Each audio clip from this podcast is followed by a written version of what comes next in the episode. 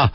来，昨天我在这个时间接听了徐州邳州市的一个听众程先生的电话，简单说，他的问题是，他老婆生了一个病啊，是骨科的一个疾病，叫做内生软骨瘤。那么他老婆呢，之前买过太平洋保险公司的一个保险产品。啊，按照他们理解呢，就是他老婆的这个疾病的这个住院的费用，应该是可以通过他们买的这个保险产品来理赔的。治疗结束之后啊，他们回来就找了太平洋保险的邳州公司进行理赔，但是被拒赔了。拒赔的理由，据他跟我说，说呃，太平洋邳州公司的工作人员告诉他，说你这个你老婆生的这个病叫内生软骨瘤，是先天性的，先天性的疾病我们不赔。啊，可是呢，这个听众有疑问在哪里呢？就是你怎么来，你怎么就认定这个疾病是先天性的？他说是在北京积水潭医院啊，就是很权威的医院，呃，进行的治疗。那么人家医生也没有说这是先天性的，病理报告啊、病历上也都没有写这是先天性的。啊，保险公司你怎么就认定这是先天性的呢？那我们对这个疾病呢也不是很了解。昨天我在跟程先生在呃连线的时候呢，我就让我们编辑我说你们马上在场外，啊，呃找一个，我要求是南京的，我要求是三甲医院的骨科的主治医师，我说你们去问一下啊，你你们不用说什么事儿，也不用透露保险公司的这个名称，就单纯问这个疾病。啊，我们找一个就是第三方客观的来说一下。那么我们问到的南京的一家三甲医院的骨科的主治医生，就这个事情给我们回复是：这个叫内生软骨瘤，不一定是天生的疾病，而且医生的原话是大部分都不是天生的疾病。啊啊，就不是先天性的疾病。好，那如果说大部分都不是先天性的疾病。呃，我对于这个保险公司拒赔的理由呢，就产生了很多的疑问。啊，昨天直播里呢，我也直接找到了太平洋保险的邳州公司，呃，有没有进展？我们来连线一下程先生，你好。哎，你好，主持人。呃，昨天咱们通话之后，有人联系你吗？呃，联系了。刚刚就说我和后台这个老师我也说了。是谁？刚刚这个账，就就就就咱们那个回访那个老师也刚刚也说了。不是，是谁联系你啊？哦，是谁啊？嗯，邳州这边公司。啊，邳州公司的联系你是吧？对对对对。说什么呢？呃，已经给我处理好了。呃，那处理到什么程度啊？钱，然后就是说，刚刚就是说，咱们这个栏目组打电话来之前，我那个钱，这个理赔款已经到账了。就这么快？对。非常感谢你们。那不，就是这个给你回电话的保险公司的人，他除了告诉你说我给你处理，他。他有没有怎么解释啊？就说那你为什么给我处理呀？你这个之前你不是拒赔的吗？对对吧？就说你们经过了一个什么样的一个调查过程，然后推翻了你们自己的那个调查结论呢？这个具体的也没说。然后我也和他们沟通了一下，就是说咱们现场也拨打了咱南南京这边的一个，就是说三甲的这些医生，人家也说了，我把这些过程都和他说了。然后今天今天那个理赔款就到账了，就刚刚刚刚。这理赔款就到账了，行动很迅速啊！哎，可以啊，可以啊，啊，那我这你爱人的病，而且是良性的，基本上做完了手术了就没事了。对对对对，对不对？一直在家休养就可以了。哎，好的好的啊！我希望接下来都一切顺利，身体健康，钱拿到就好啊！好嘞好嘞好嘞，小东老师，非常非常感谢。哎，不谢不谢，好，就这么说，好，再见啊！好嘞好嘞好嘞好嘞。嗯，好，来，我们编辑注意，你给我打一个太平洋的客服来。就是事儿解决了，解决的特别快，啊，正常的理赔的程序可你们是怎么走的？我就特别奇怪，就是这个太平洋保险批州公司，啊，正常理赔的话，原来我们是拒赔，那你你拒赔结论怎么怎么得出来的？这是我要关心的。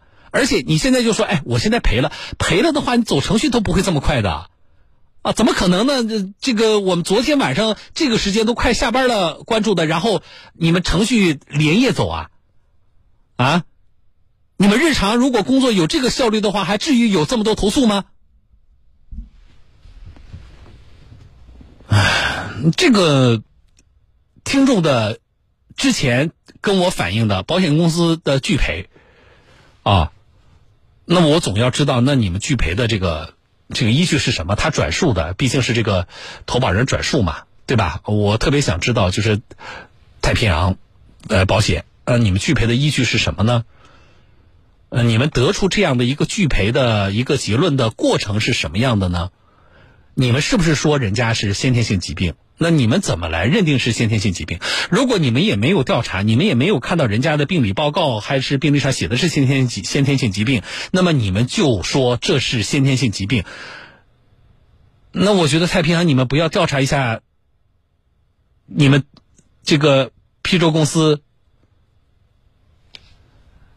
来来接进来，喂，你好。呃，你好，请说。哎，您好，您先记录一下我的身份啊，江苏省电台新闻广播。江苏省电台新闻广播，我是主持人，叫小东，主持人小东，拂晓的小东方的东。好，我遇到的事情是这样的，就是江苏的一个太平洋投保的一个这个被保险人，他是有一个疾病啊，要理赔。那么呢，是被你们太平洋保险的邳州公司、徐州邳州的公司给拒赔了。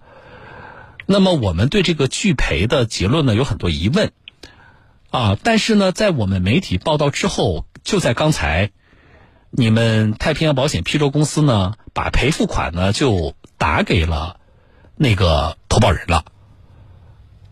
啊，那么我今天致电的，希望你记录的就是我想向太平洋了解。你们当初做出的拒赔的这个结论是怎么得出来的？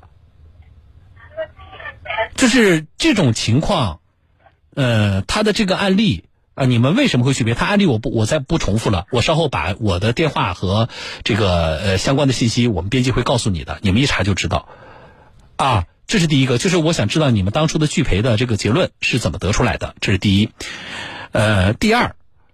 我昨天呢就已经致电你们太平洋保险了，我希望收到你们就这个事情的官方的回复，但是二十四小时过去了，没有太平洋保险的人跟我联系。